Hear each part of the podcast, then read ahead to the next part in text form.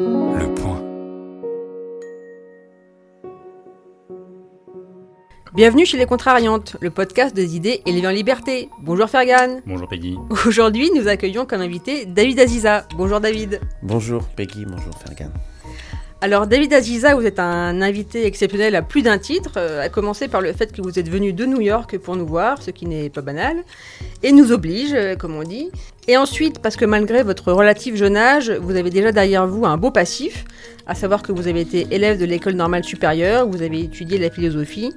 Vous avez ensuite euh, choisi de poursuivre vos études aux États-Unis, à l'Université de Columbia, pour un doctorat au département de français, où vous avez également enseigné. Et comme vous me l'avez dit pour préparer cette émission, votre thèse est à la croisée de la littérature, de l'histoire des idées et des études religieuses.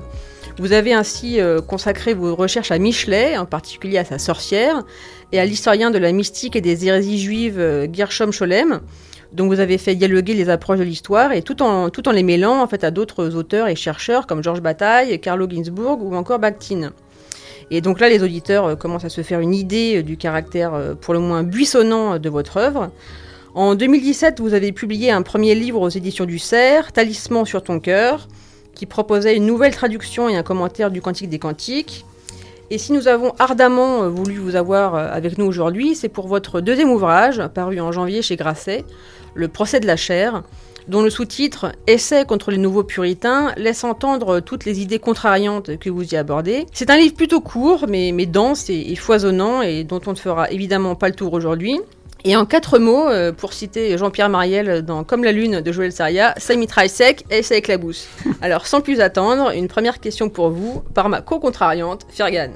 Alors dans votre livre intitulé Le procès de la chair, qui euh, se caractérise au passage par un style littéraire particulièrement bien travaillé, vous vous frottez à ceux que vous appelez les nouveaux puritains. Et on sent bien que le but n'est pas d'en dire du bien, c'est un livre extrêmement dense où sont traités une multitude de sujets qui, à première vue, mais à première vue seulement, n'ont pas euh, beaucoup de rapport puisque vous explorez des thématiques aussi diverses et variées que nos réactions collectives face à la maladie, à la pandémie, à l'alimentation, à la sexualité, à la procréation, à la violence, à la filiation, au rôle que tiennent les religions dans notre manière de percevoir euh, tous ces sujets. Alors qu'est-ce qui vous a motivé à regrouper autant de thématiques diverses sous la bannière d'un seul et même livre?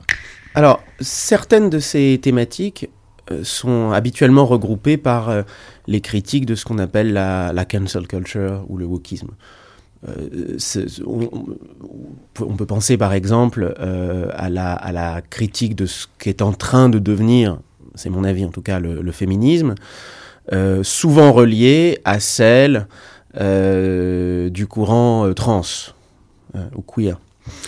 là encore, à ce que ce courant est en train de devenir idéologiquement, ce qui n'est pas forcément euh, euh, à son, de, de, de, depuis son origine.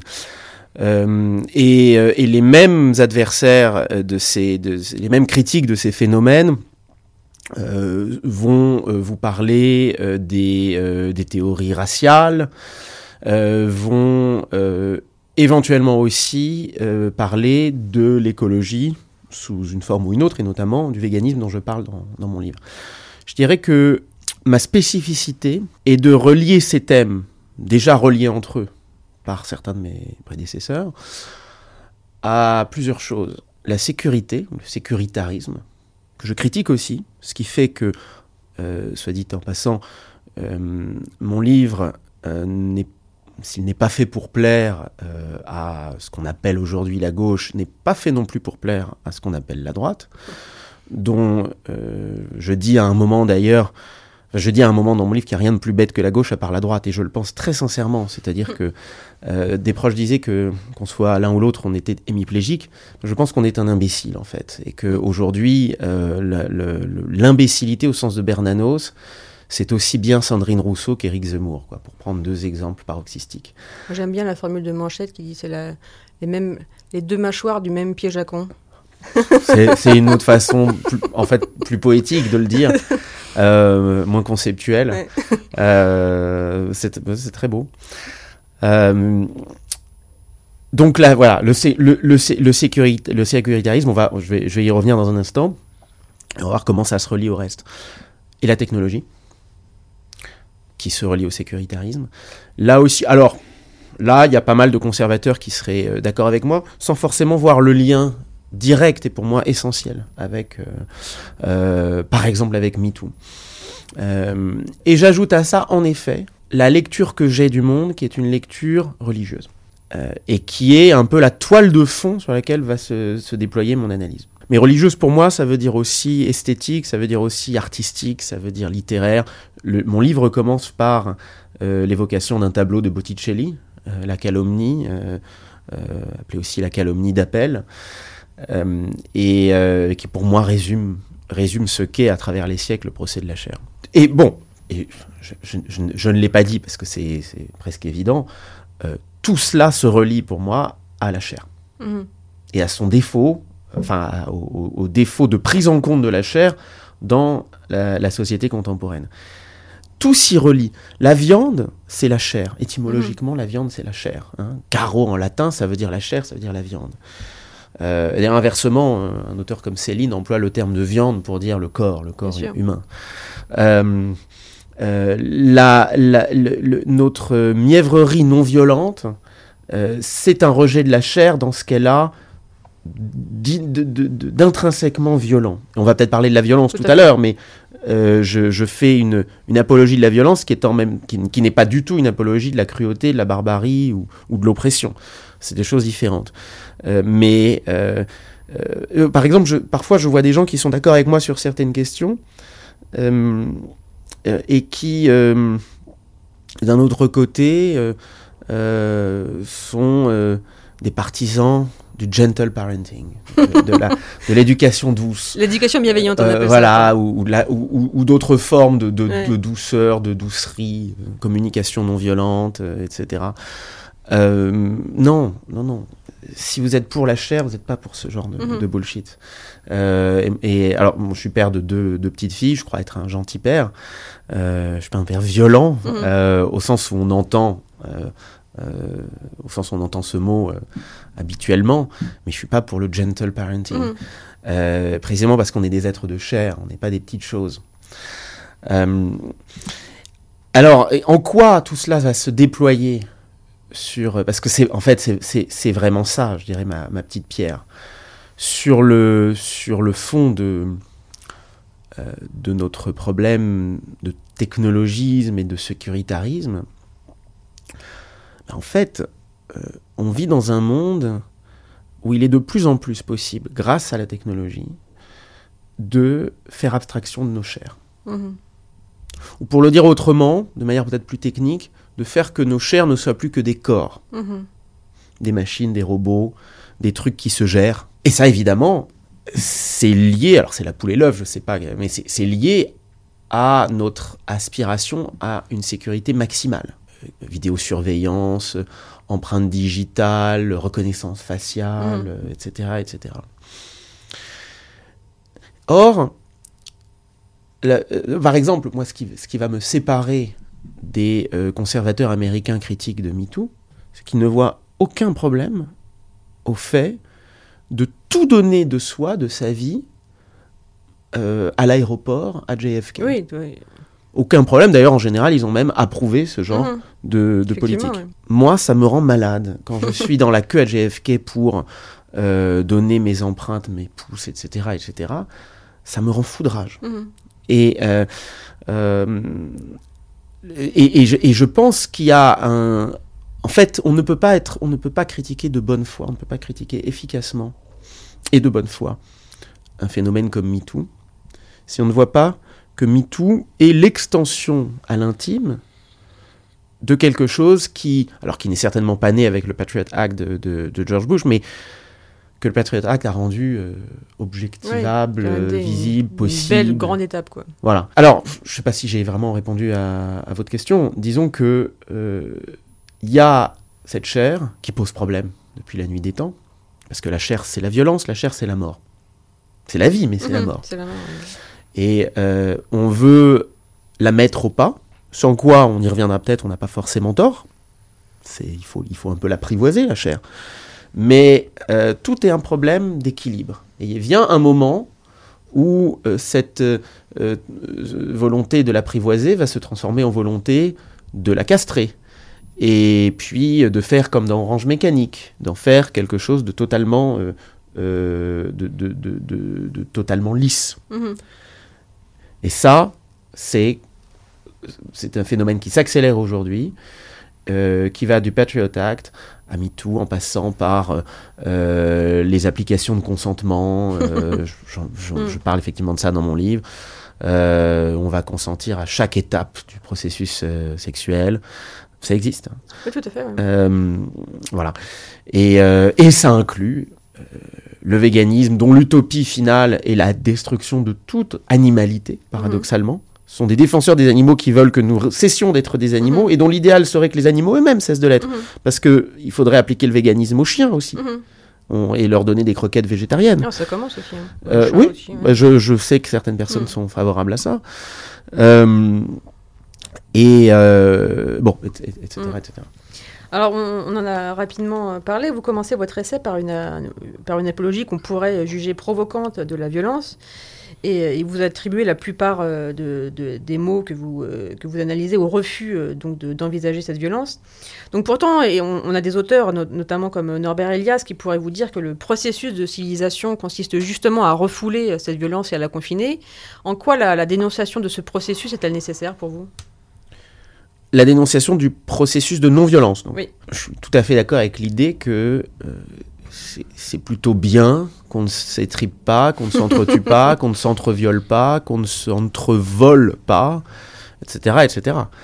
Euh, ou qu'on ne tue pas, euh, qu'on ne pratique pas l'infanticide. euh, je- La violence, étymologiquement, c'est la même chose que la vie. C'est l'énergie vitale. Mhm. Encore une fois, qu'il faille apprivoiser notre part violente, c'est très bien, je suis d'accord avec cette idée. Je dis juste qu'il faut trouver le truc, le, le- le- le- le- la balance, l'équilibre, pour que cet apprivoisement ne devienne pas en fait une destruction de la violence. Par ailleurs, la, violence, ça s'apprivoise avec de la violence. Mhm. La civilisation des mœurs, c'est aussi tous les moyens qu'on trouve pour rendre la violence moins violente, Bien mais sûr. par la violence même. Je parlais de l'éducation. L'éducation, c'est une forme de violence. Et même si vous êtes contre la fessée, vous pratiquerez d'autres formes de violence. Alors, d'ailleurs, c'est amusant parce qu'en fait, aux États-Unis, on n'a jamais réussi à interdire la fessée, à ma connaissance, Euh, contrairement à la France. De- donc, euh, un exemple, un exemple contre-intuitif, en fait, où euh, le le puritanisme, parce que pour moi c'est une forme de puritanisme, n'est pas forcément là où on croit. Mhm. Euh, et la France, c'est pas forcément euh, si protégée que ça face euh, à certains délires, en l'occurrence de mièvrerie contemporain. Cela étant dit, si vous foutez une fessée à votre gosse dans une rue à New York, vous serez très mal regardé par à peu Mhm. près tout le monde. Ça dépend dans quel quartier. Vous le voyez plus fréquemment. Je sais de quoi je, de quoi je parle parce que j'y habite, à Harlem. Beaucoup moins dans le Upper East Side. Euh, là où, où les parents mettent leurs enfants dans des écoles très chères, où on ne pratique pas de violence. Parfois, les écoles sont très chères et n'ont pas de notes, mais elles Oui. sont quand même très chères. Euh, et, et elles ont quand même pour but de- d'envoyer leurs enfants dans des universités où on met des notes, euh, et, et plus ou moins sévèrement. Tout ça pour dire qu'il y a beaucoup d'hypocrisie là-dedans. Et, et, et, et, et si c'est pas la, la, une forme plus ou moins stylisée de violence physique, encore une fois, je précise que je ne suis pas pour combattre les enfants, au contraire, au contraire. Mais je constate juste que euh, la, la petite fessée ou la petite tapette sur la main, quand c'est remplacé par la culpabilisation permanente de l'enfant, euh, par ces mères. new- Enfin, moi, il n'y a rien qui me rend plus malade, à part les, les empreintes digitales à l'aéroport, que les parents new-yorkais, que je côtoie euh, de loin quand je suis euh, au bac à sable, etc. Enfin, ça, ça encore donne... des bacs à sable. Oui, il y en a encore. Alors attention, on n'a pas le droit d'y aller si on n'est pas accompagné d'un enfant. Hein, ça, c'est écrit sur les, les bacs à sable aux États-Unis parce qu'ils ont tellement peur. Donc, le, moi, les, les, les, les, les, les pauvres clodos ou les vieux euh, euh, nostalgiques que j'ai connus quand j'étais petit, quand j'allais au bac à sable avec, avec, avec mes parents, ça n'existe pas aux. États-Unis. Ça n'existe plus. Euh, et vous inquiétez pas, ça n'existera bientôt plus en France non plus. Oui. On se sera débrouillé pour les invisibiliser d'une manière ou d'une autre. Euh, et pourtant, moi, ces gens, par leur contact, m'ont appris beaucoup de choses.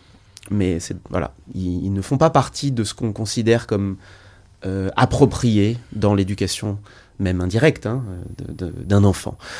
Et alors, donc, on se retrouve avec ses parents qui donnent du coup en miroir en plus une image de, de nous-mêmes horrible, parce qu'on se dit que quelque part on doit un peu leur ressembler d'une manière ou Mhm. d'une autre. C'est horrible.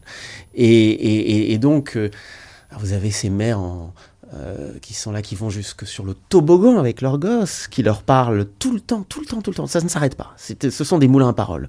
Euh, patati, patata, ne touche pas ci, ne touche pas ça. Ah, ah c'est bien, tu as fait du toboggan, bravo. Euh, good job. Mm. Euh, Et ça ne s'arrête pas. Et l'enfant n'a pas une seconde à lui Mhm. pour rêver, pour faire des bêtises, pour s'égratigner le coude, euh, pour courir un peu. Euh, et si jamais vous avez le malheur d'être là avec votre livre, par exemple, Mm. et que vous voulez simplement laisser votre fille jouer au bac à sable, s'engueuler avec les petits de son âge, voler un jouet, s'en laisser voler un aussi, etc. Mais vous êtes regardé comme le dernier des... Les indignes. Ouais. Ah, vous êtes Vous abandonnez votre enfant. vous êtes un Ouais, monstre. Euh, vous pouvez être. euh, re- vous- vous- ils peuvent appeler la police. Enfin, moi, moi, j'ai eu droit un jour dans le bus à une, une mère qui m'a dit qu'elle allait me dénoncer à la police parce que je parlais durement à ma fille. Ouais.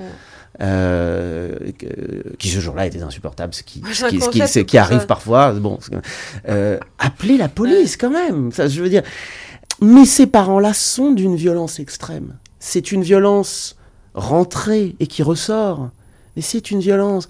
C'est des parents qui, au lieu de gueuler une bonne fois pour toutes, vont dire avec un ton extrêmement, extrêmement gentil et triste, pathétique, You know you're stressing, mom. Mhm. Tu sais que tu es en train de stresser, maman. Mais c'est horrible. Mhm. Le gosse qui entend ça, il en a pour 30 ans de psychanalyse. et en fait, comme par ailleurs la psychanalyse a été évacuée de l'éducation américaine, il faut le savoir, hein, elle a été évacuée parce que la psychanalyse, c'est pas rapide la psychanalyse. Hein. Euh, c'est pas compatible. Là, pour le coup, je, je- je suis moi tout à fait dans l'affiliation de l'école de, de Francfort. C'est pas compatible avec le, psychana- avec le, le- le capitalisme. Mhm. Il faut des méthodes qui vont vite. Donc, on donne des médicaments aux gosses. Et euh, ça aussi, c'est une forme de violence.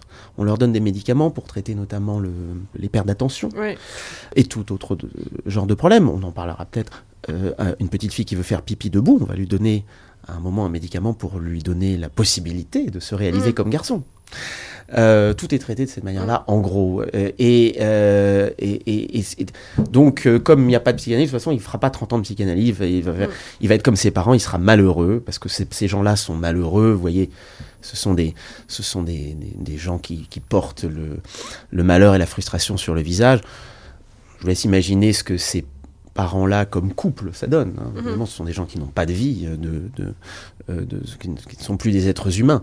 Donc la violence, elle est partout. C'est juste que elle est, euh, elle, est, comment dirais-je, elle est transformée d'une manière ou d'une autre. Moi, je suis pour une alchimie de la violence, c'est-à-dire un processus par lequel on, l'apprivoise, on, en fait sortir la quintessence euh, et on se débarrasse des scories. Les États-Unis, que par ailleurs j'aime énormément, enfin je, je, je vis pas là-bas par hasard du tout, hein. je, je suis très fier d'avoir deux filles américaines au demeurant, franco-américaines.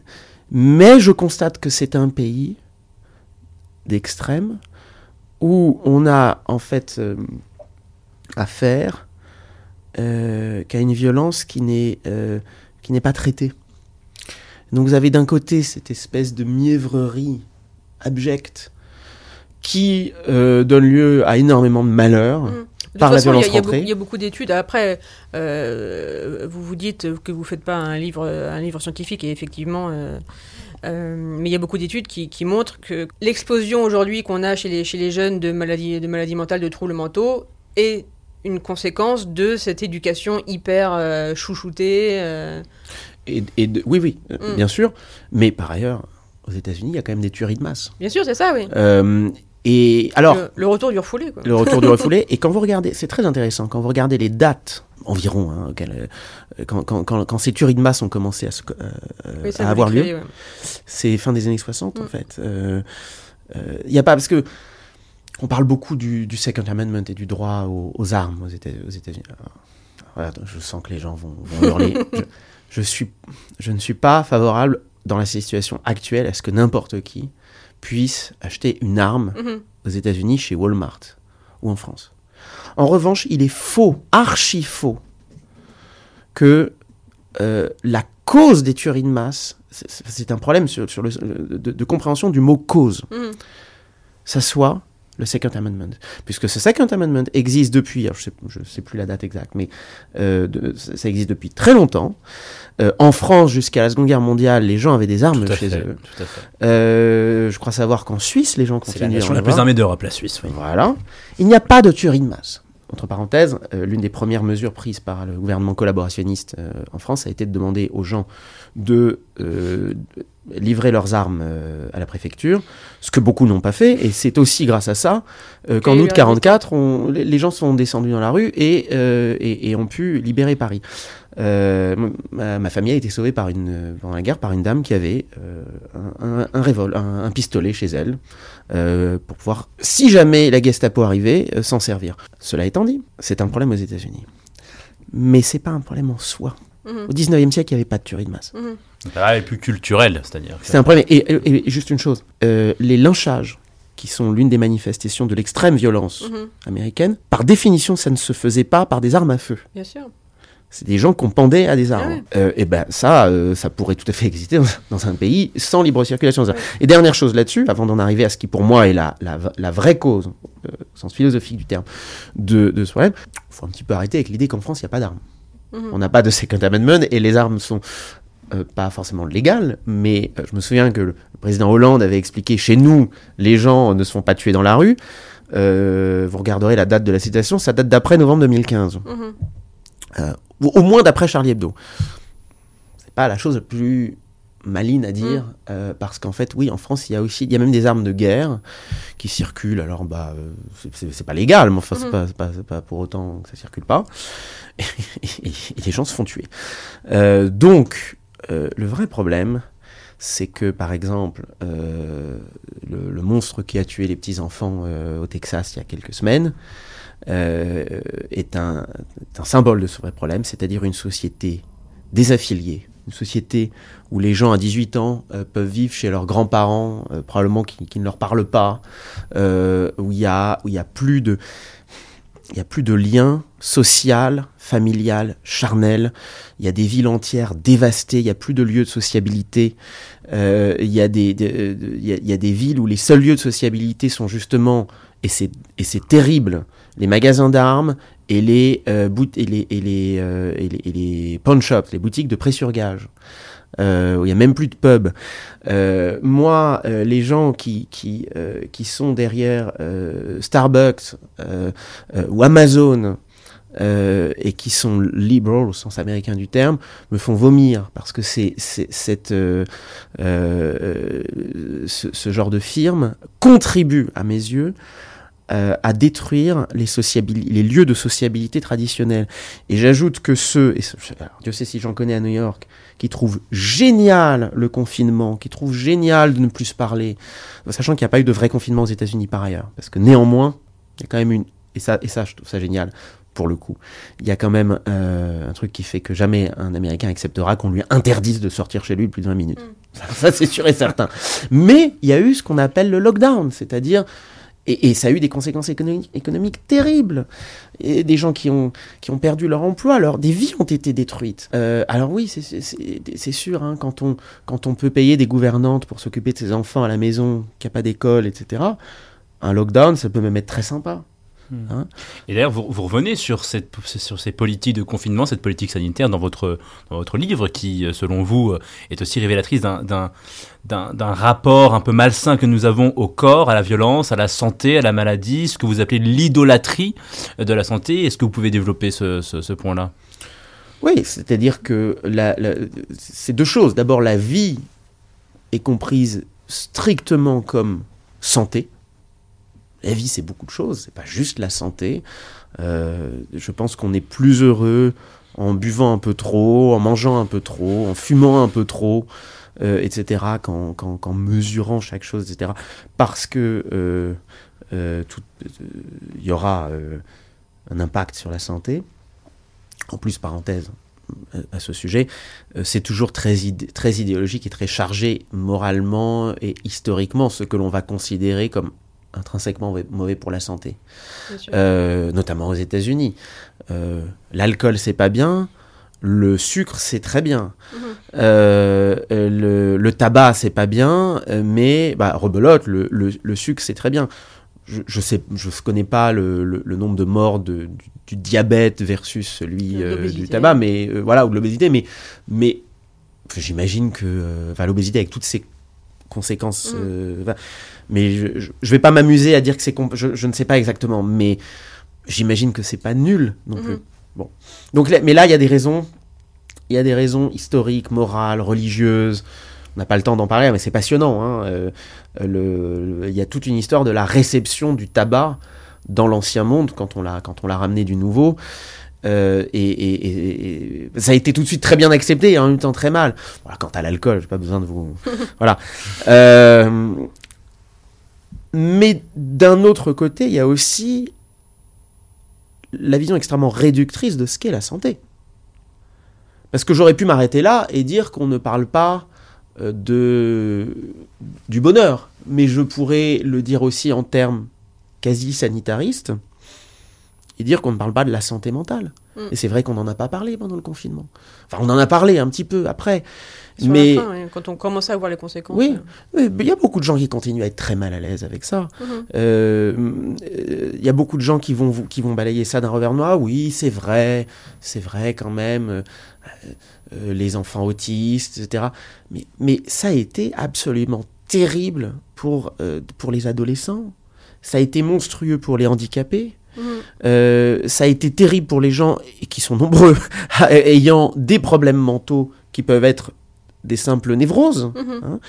Mais euh, quand on habite dans un 30 mètres carrés et qu'on est euh, un couple névrosé, Mhm. on peut, on- ça, ça peut, ça peut finir par un suicide. Mhm. Euh, sans parler des, il y a eu une- conséquences. il y a eu une augmentation dans, dans le monde entier des violences conjugales. des violences conjugales, des suicides, euh, de- des dépressions. Tout ça ayant aussi peut-être à terme des... euh, de- bon, c'est pas encore très bien connu, les, les, les, les, les racines psychosomatiques des cancers, par exemple. Mais je- je- et peut-être que ça le sera jamais. Euh, mais euh, il y a beaucoup de choses en fait là-dedans qui ne sont pas quantifiables. Mais euh, le problème, c'est que, par exemple, la, la santé mentale d'un adolescent, ben, ça n'intéresse pas tellement les gens qui sont appelés à voter pour ou contre les politiques de confinement, qui sont des gens en général beaucoup plus âgés, qui n'ont pas d'adolescents à la maison. Ça les intéresse pas. Et s'ils prétendent que ça les intéresse, euh, d'expérience, euh, ils mentent. En fait, Mm. Ça- et puis, et puis il y a euh, en plus, il y a aussi un truc générationnel. Pour le coup, je suis pas du tout dans le jeunisme, mais sur cette sur cette question-là, je, je, je constate une différence avec certains entre guillemets vieux. C'est qu'il y a beaucoup de gens pour qui la santé mentale, c'est pas vraiment, c'est pas sérieux quoi. Euh, la, psychiatrie, euh, alors la psychanalyse, j'en parle même pas. Mais euh, juste une chose, par ailleurs, le, comment dirais-je, sur ces, enfin, il y a eu des, des- conséquences aussi terribles sur le, sur la culture. Tous les niveaux, enfin, art, artisanat, la cuisine, la restauration, etc., etc. Ça, c'est, je reviens un petit peu en arrière par rapport à ce que je disais. euh, euh, c'est pas la, bon, je, je vais pas mettre ça dans la santé. Enfin, peut-être que très indirectement, il, y a- il pourrait y avoir un lien avec la santé mentale, mais, Ah, mais ça en fait partie. hein. mais en tout cas, ça fait partie de la Mm. vie. Et une vie qui ne serait que la santé physique et ou mentale, mais euh, où il n'y aurait plus de spectacle, euh, où euh, il euh, où il y aurait plus de restauration, si ce n'est des, des, des Deliveroo ou je sais pas Mhm. quoi, eh ben c'est une vie amoindrie. C'est une vie amoindrie. C'est pas la vie humaine telle qu'on l'a conçue jusqu'à présent.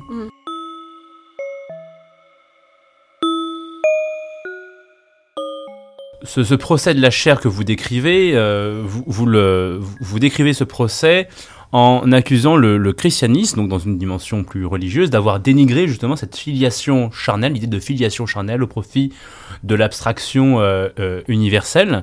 La question que je serais tenté de vous poser est la suivante est-ce que le, fétichisme de la filiation et de la tradition est-il toujours euh, approprié? Alors, si on prend l'exemple de l'actualité, dans la guerre qui oppose la Russie euh, et l'Ukraine, la première reproche à la seconde de se dérober à ses racines, à ses filiations historiques et de préférer l'abstraction occidentale à la filiation euh, euh, slavophile. Euh, alors ne peut-on pas cependant affirmer avec force ici que c'est l'abstraction qui a raison et que la filiation a tort? Alors il y a plusieurs questions dans votre question. D'abord, c'est pas parce que la Russie dit une chose concernant l'histoire de l'Ukraine que cette chose est vraie. Euh, et vous avez des Ukrainiens, notamment d'ailleurs euh, des Ukrainiens nationalistes, euh, qui vont vous dire que pour eux la filiation c'est très important, mais qu'elle ne se situe pas du tout à leurs yeux du côté de Moscou. C'est ce qui a fait dire à certains, c'est d'ailleurs pas tout à fait ma lecture de, l'invasion de l'Ukraine, hein, mais c'est ce qui a fait dire à certains à droite que finalement ils étaient avec les Ukrainiens, certains se sont réveillés, euh, euh, se sont rendus compte tout à coup que Poutine était un monstre. Ils ont raison, c'est un monstre. Parce qu'il y a eu quand même une certaine admiration de Poutine dans, dans, dans, dans, dans ces cercles en France. Et alors leur manière de se, de se sauver, ça a été de dire, euh, on n'avait pas vu à quel point les Ukrainiens aimaient leur patrie. Alors ils n'ont pas complètement tort. Il y a cette part de patriotisme, de peut-être de tribalisme en, en, en Ukraine. Moi, c'est pas tout à fait ma lecture. En revanche, euh, euh, ce que je vois, c'est des Ukrainiens euh, qui veulent sauver leur maison, leur famille, leurs enfants, éventuellement leur, les éviter, leur éviter de se faire violer et ou massacrer. tout ça, c'est la filiation. Mm.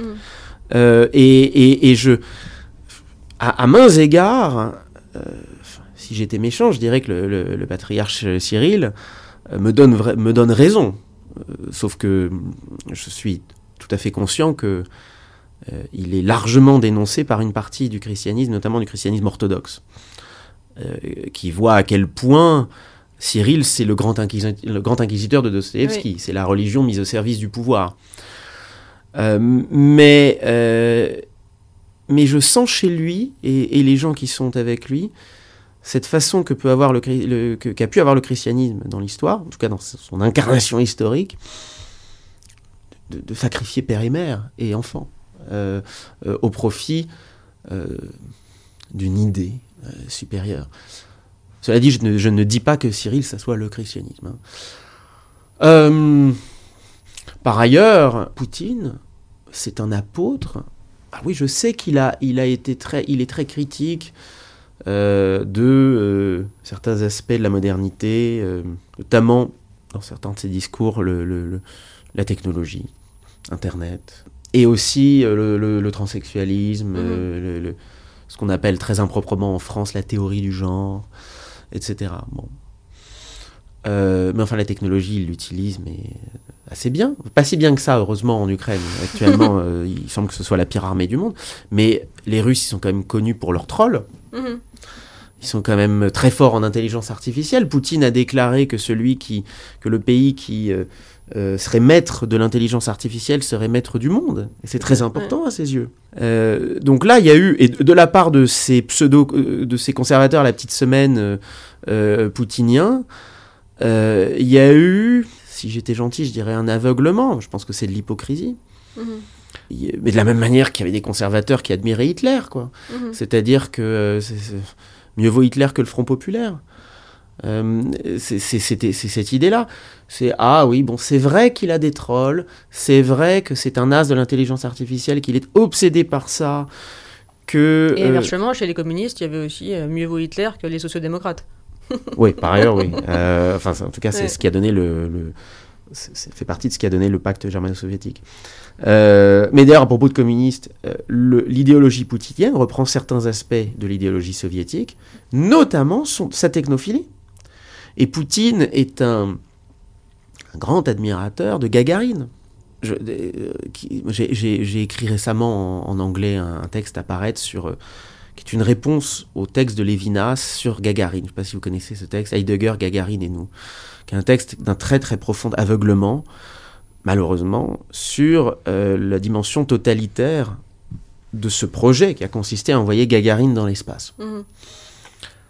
Euh, l'idée de Lévinas étant que si vous êtes trop technophobe ou critique de la technologie, vous êtes du côté des Heidegger et donc du nazisme. Mais le nazisme était technophile. Il faut lire le livre de Jeffrey Herf, Reactionary Modernism, qui est, je crois, traduit en français.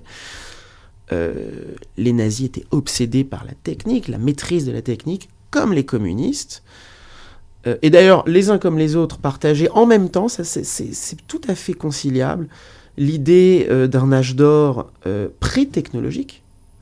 Pour les nazis, c'était un âge d'or un peu euh, pastoral, euh, etc. Mais pas tous les nazis Oui. d'ailleurs. Euh, et les communistes avaient un petit peu ça, parce qu'il y avait cette idée que tout avait... Le communisme primitif. Exactement, euh, absolument. Rousseau. Absolument. Mais c'est une dialectique. Dans les deux cas, on retourne à cet âge d'or par la technologie. Bah, vous avez ça chez Poutine. Euh, donc, euh, et, et- et- tout ça avec l'intelligence artificielle, avec euh, aujourd'hui c'est le règne des neurosciences, c'est tout ça. Donc, le- la partition abstraction vers, enfin, abstraction d'un côté. carnalité, on va dire, de l'autre, elle n'est pas si claire que ça. Et chez Poutine, comme chez les nazis et comme chez les communistes, euh, enfin les communistes, c'est pas du tout tous les communistes, mais le, le- le- l'idéologie euh, léniniste euh, et stalinienne, eh bien, euh, ça rejoint enfin, le- le- l'extrême abstraction qu'est la technologisation et la virtualisation des rapports humains, rejoint l'extrême violence. Euh, Poutine voudrait une guerre nucléaire, c'est assez clair. Hein C'est Mhm. pas pour ça qu'il le fera. Il sera peut-être tué avant.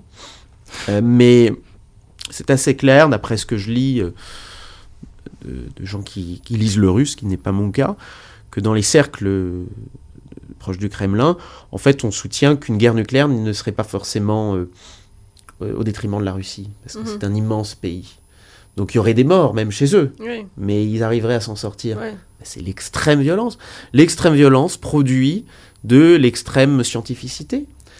Et euh, Oui, il y a un continuum. Il y a un continuum technique, violence. euh, il y a, en, bah, en tout cas là, il y aurait un lien qui est indubitable, un lien qui Est-ce qu'il est nécessaire C'est-à-dire, est-ce qu'on a besoin de la hein technique pour faire de, pour être violent, ou Bah, est-ce que la technique est forcément violente? C'est ça, c'est-à-dire que la question que je vous pose, c'est qu'à l'instar de beaucoup de technocritiques, vous estimez que la technique porte en elle-même les germes euh, du totalitarisme, de, l'eugénisme, c'est les objections que vous formulez à l'encontre du transhumanisme.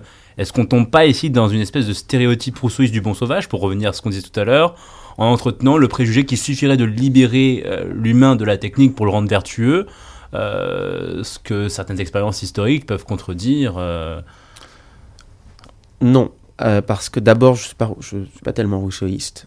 Je pense que, mais pour la même raison que je ne suis pas chrétien, c'est-à-dire que, évidemment, Rousseau rompt avec la, notion de péché originel, donc en ce sens, il n'est- pas du tout chrétien. Mais il l'est au sens où il croit qu'il y a eu un paradis perdu où tout allait bien. Moi, je ne suis pas chrétien d'abord par naissance, mais aussi par réflexion. Je ne crois pas à ça. Je ne crois foncièrement pas à ça. Je pense que la nature a une part de violence intrinsèque. Et j'ajoute même, puisque mon livre parle aussi de ça, que ce qu'on appelle communément Dieu, le divin, recèle aussi cette part de violence, le mal étant Dieu même. Alors, vous savez que chez Augustin, c'est un grand problème. hein, le- le- il ne comprend pas comment le mal a pu surgir dans le monde alors que Dieu est bon, parfait, pacifique, etc. Non, c'est pas vrai.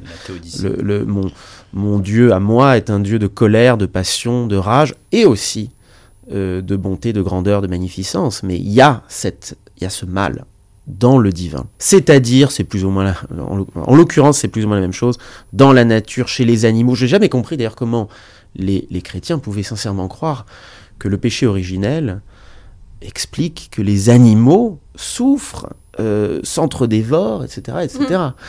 Euh, là, j'avoue que pour moi, il y a un problème logique.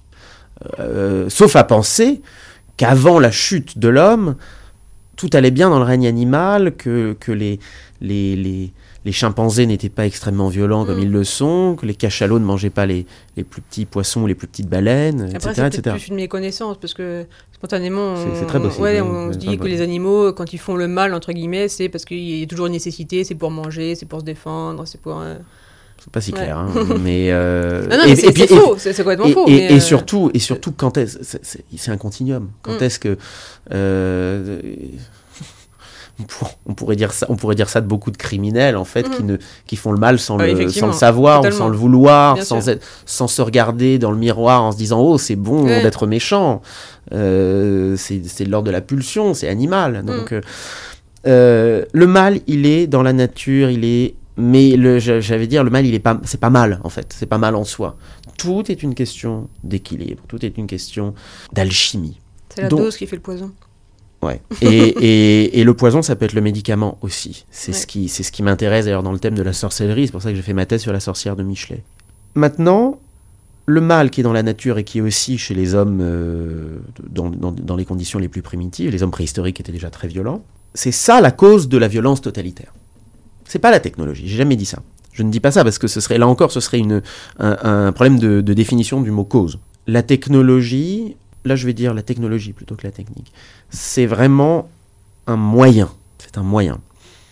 Et c'est un moyen qui accroît et décuple les possibilités quand on veut faire le mal. Mais la technologie, au départ, est plutôt là pour nous aider à sortir des pires aspects de notre condition matérielle et animale. Ça, c'est la technologie au sens de Prométhée, dans le mythe grec. Ou plutôt dans sa version qui est la plus tardive, en fait, qui est celle d'Échille, qui est celle que tout le monde connaît, en gros, aujourd'hui. C'est-à-dire que Prométhée est un titan, c'est un dieu primitif, beaucoup plus légitime que les Olympiens, qui vole aux Grecs, aux, Grecs, aux dieux, aux, le feu dont il va faire cadeau aux hommes. Ce qui veut dire que faire l'homme à son image, pour employer le terme, euh, l'expression biblique, c'est ce qu'il fait en leur donnant le feu. C'est les rapprocher de lui, de sa condition divine, primitive. Mais ça, ne va pas plaire à cet usurpateur qu'est Zeus qui voudrait euh, garder le pouvoir divin pour lui tout seul, et qui va donc punir Prométhée. Tout le monde connaît cette histoire. Ça, c'est pas une critique de la, technologie. Enfin, en tout cas, chez, chez Échille, Prométhée est magnifiquement valorisé. C'est un héros. Il, peut, il pouvait y avoir dans des versions antérieures du mythe un, côté un peu critique. On n'aurait pas dû avoir ce feu. Mais non, chez Échille, Prométhée, c'est le héros absolu. Il nous a donné ce feu. C'est Lucifer, le porteur de lumière. Euh, il nous a donné ce feu, il a fait don, il nous a fait don de sa divinité, et c'est merveilleux. Et, ce, Il s'est sacrifié parce qu'il et, et il s'est sacrifié, et ce tyran usurpateur qu'est Zeus va euh, le lui faire payer. Mais il peut rien faire d'ailleurs contre nous, parce qu'il est, euh, c'est trop tard. Ce mythe-là, je le trouve extraordinaire. Euh, il a une, influence euh, sur la tradition romantique dont je me réclame, euh, qui va d'ailleurs mêler les figures de Prométhée et de Lucifer, le Lucifer judéo-chrétien. Ça, c'est très très bien. Et c'est la technique, mais ça commence avec le fait de, réparer une jambe qui a été cassée. J'ai aucun problème avec ça. Mon problème, c'est justement quand le savoir technique, au lieu de nous libérer, nous asservit à notre condition matérielle. Fait de nous des choses. D'abord en nous faisant croire que nous ressemblons fondamentalement à ces petites à des, à des machines, à des Mhm. automates, etc. Et ensuite en nous rendant dépendants. Je suis dépendant aujourd'hui, nous sommes dépendants aujourd'hui des téléphones. Nous le sommes. Et si nous refusons individuellement de l'être, à moins de vivre en ermite, Oui, on s'ostracise euh, soi-même. toi. alors, soit on s'ostracise, mais je pense que l'être humain n'est pas fait pour ça, soit d'autres personnes vont avoir un fardeau plus grand Oui. que nous.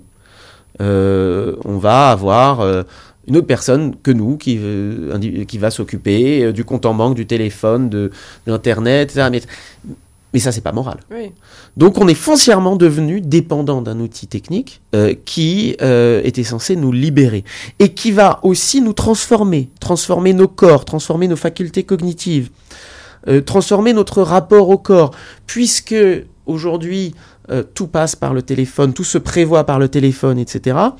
Eh bien, euh, il y a une certaine spontanéité dans les rapports humains qui disparaît progressivement, qui a d'ailleurs parfois complètement disparu. Aujourd'hui, on n'arrive plus à l'improviste chez un ami. Mm. Ça se faisait, il n'y a pas si longtemps, ça se faisait. Moi, je l'ai connu quand j'étais enfant. Ça se fait encore à la campagne. Moi, j'y vis. Les gens passent. Ouais, mais ça se fait- bah, euh, bah, je trouve ça bien, mais ça Oui. se fait pas beaucoup. Euh, là, encore contre-intuitivement, euh, l'une des dernières personnes que je connaisse qui fasse ça, c'est l'un de mes amis américains. Mhm. C'est très énervant d'ailleurs, hein. Mm. Mais, mais c'est très sympathique. Euh, et- ben, ça commence à disparaître. Euh, la drague ne peut plus être spontanée, elle est de moins en moins. Euh, ce qu'on appelle aujourd'hui la drague de rue. Drague de rue. C'est du harcèlement. Ah oui, et donc, et donc du harcèlement. Bon, ça paraît si scandaleux aujourd'hui. Bon, il y a- il y, a deux cas de figure. Parfois, c'est scandaleux parce que le type est tout simplement dégueulasse et que euh, à n'importe quelle époque, euh, n'importe qui lui aurait mis Bien un sûr. point dans la figure. Ouais. Bon. Euh, et c'est ce qui et, c'est ce qui mérite. Mais il y a beaucoup de cas où ça c'est pas le cas et où ce qui semble scandaleux c'est la part de spontanéité. Mm. C'est on n'est pas préparé. Il y a une vieille série anglaise que j'adore qui s'appelle Chapeau melon botte de cuir que vous devez connaître. Oui. Euh, Il y a plus il y a plus que les Français qui connaissent ça. Les Anglais et les Américains connaissent pas. Et pourtant Diana Rigg jouait dans Game of Thrones. Ouais. Il y a un épisode génial où il y a de, qui est une, une satire de, de- de- des bonnes manières anglaises. Euh, je crois que le crime a lieu dans une école de bonnes manières où, où les, les, les- où des types euh, refusent de dire bonjour à quelqu'un. Ils sont un peu comme des robots comme ça, s'ils n'ont pas été présentés. Ils, ils ne peuvent même pas voir la personne s'ils n'ont Mm. pas été présentés. Et, et ça, c'est- une satire de l'esprit victorien. Ouais. Bon. C'est comme les vampires qui ne peuvent pas rentrer chez vous si vous les invitez pas. quoi. Euh, absolument. Et euh, j'adore le thème vampirique. Entre parenthèses, j'ai fait un cours sur les, les sorcières et les vampires dans la littérature française et le cinéma. Euh, mais ce, ce truc de pas de, ben c'est ce qui se passe aujourd'hui. Ah non non non, me dis pas que tu euh, que tu veux me parler si on n'a pas été préalablement présenté par une opération technologique qui est euh, euh, la, la rencontre sur app. Mais c'est horrible, c'est horrible. Ça, ça ne nous libère pas, ça nous a servi. Vient un moment où la technique ne nous libère pas, elle nous a servi. C'est ça que je... Et, pardon si je suis un peu long, mais c'est vrai qu'il y a eu des crimes avant euh, le... Enfin, de toute façon, la technique, ça commence avec les armes en silex. hein. Euh, mais plus on entre dans, dans une technologie euh, plus on peut tuer. C'est pour ça d'ailleurs que même si je ne suis pas en soi hostile à ce que les gens aient des armes chez eux, je suis plutôt contre le fait que des gens qui sont des malades mentaux et qui ne sont pas diagnostiqués, parce qu'aux États-Unis, on n'est pas diagnostiqué si on est un malade mental. Là, de ce point de vue-là, je suis plutôt d'accord avec Bernie Sanders. Il faudrait que Mm. les gens se fassent soigner euh, et, et n'aient pas forcément à payer euh, 10 000 dollars pour ça. Euh, un malade mental qui va chez Walmart et qui prend une arme euh, de Hyper automatique. voilà, Avec, euh, eh ben il peut tuer plus que s'il Ah oui. utilise un couteau de cuisine. Bien sûr. Et bien de la même manière, Ou même un revolver qui tourne à six coups. voilà. C'est pour ça que dans les circonstances actuelles, je suis quand même pas euh, favorable. à- je serais, on va dire, que je serais favorable à ce que le Second Amendment serait au- soit au moins limité. Euh, mais euh, la dénonciation véhémente euh, du, du- euh, et ignorante, notamment chez certains Français, du Second Amendment, me dégoûte. Euh, mais, euh, euh, mais, mais cela dit, oui, il faut, il faut le limiter. Et puis surtout, il faut que les gens puissent se soigner, et notamment soigner leurs problèmes mentaux. Mais, mais tout ça pour dire que oui, quand on a une arme automatique, on tue plus. Quand on a des tanks, on tue plus. Quand on a des chambres à gaz ou une bombe atomique, on tue plus. Et et d'ailleurs, et il ajoute, et quand on a la radio. Sans la radio, les nazis n'auraient pas pu installer leur propagande.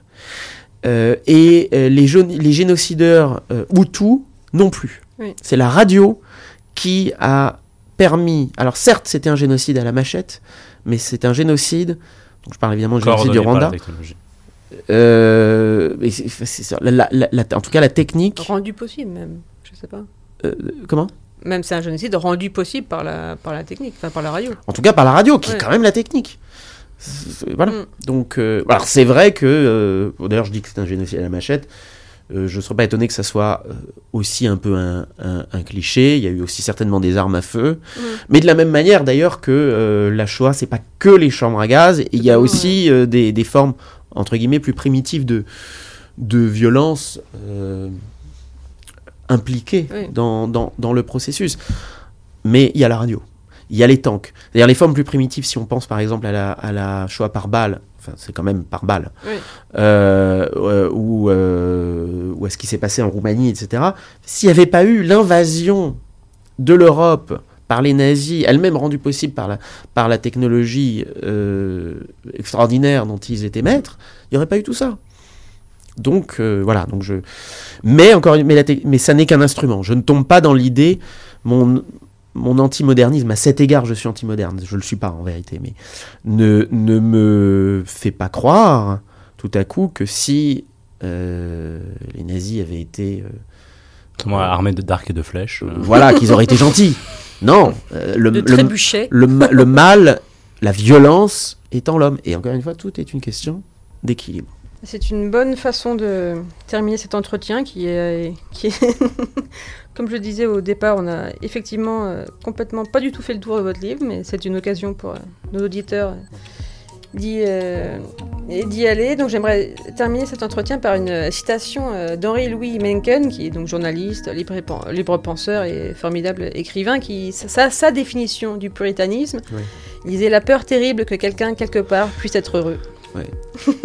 C'est bah, c'est- c'est su- c'est su- c'est- c'est superbement vrai. Hein. J'ai rien à ajouter. Euh, Et c'est le moment des contrariétés de Mathilde. Bonjour Peggy, bonjour Fergan, bonjour cher David. Je suis très contrariée parce que je me suis fait avoir par un canular. La semaine dernière, une association de parents défilait à Londres pour lutter contre l'emploi douteux sur les réseaux sociaux de l'emoji pêche. Oui, celui qui ressemble à une paire de fesses. Eh bien, vous savez quoi? Eh ben, c'était très crédible. Je tremblais déjà pour le devenir de l'emoji aubergine sacrifié sur l'autel de la décence quand je me suis aperçue que l'association Moms United for Proper Peach Emoji Treatment avait pour acronyme Muppets, autrement dit marionnette en français. C'était donc bien une blague. Alors, est-ce que mon sens de l'humour me fait défaut? Pourtant, ce n'est pas faute d'entraînement. J'ai une discipline humoristique du tonnerre. Je pratique quotidiennement la contrepétrie, je fréquente Peggy Sastre, je lis Charlie Hebdo, j'écoute Sandrine Rousseau, mais j'y ai cru. Car on voit partout cette volonté frénétique de neutraliser. Moins ça a de goût, moins ça pique, mieux c'est. Alors on finit par vouloir essayer de n'offenser personne et de représenter tout le monde et ça donne l'emoji, homme enceint, métis. David, vous qui avez fréquenté les safe spaces des universités américaines, vous les comparez dans votre livre à des garderies, ces salles qui font office de refuge contre des offenses qu'on choisit de ne pas subir. Deuxième couloir après le gymnase, la salle de respect de vos pronoms. Troisième à gauche, celle du groupe de communication non violente. Mais moi, c'est pas ma cam. Après deux ans de Covid, le safe space a perdu de son charme. D'ailleurs, y a-t-il un safe space contre la bien-pensance? Même Top Gun respecte les quotas Non, pas moyen d'y échapper, puisque même les chansons sont des espaces de sécurité. Mais là, ce n'était pas un canular quand j'ai lu que la chanteuse Lizzo avait dû changer les paroles de sa chanson dans laquelle elle s'auto-qualifiait de spads, c'est-à-dire partir en vrille. Manque de peau, le mot renvoie à une forme de paralysie cérébrale.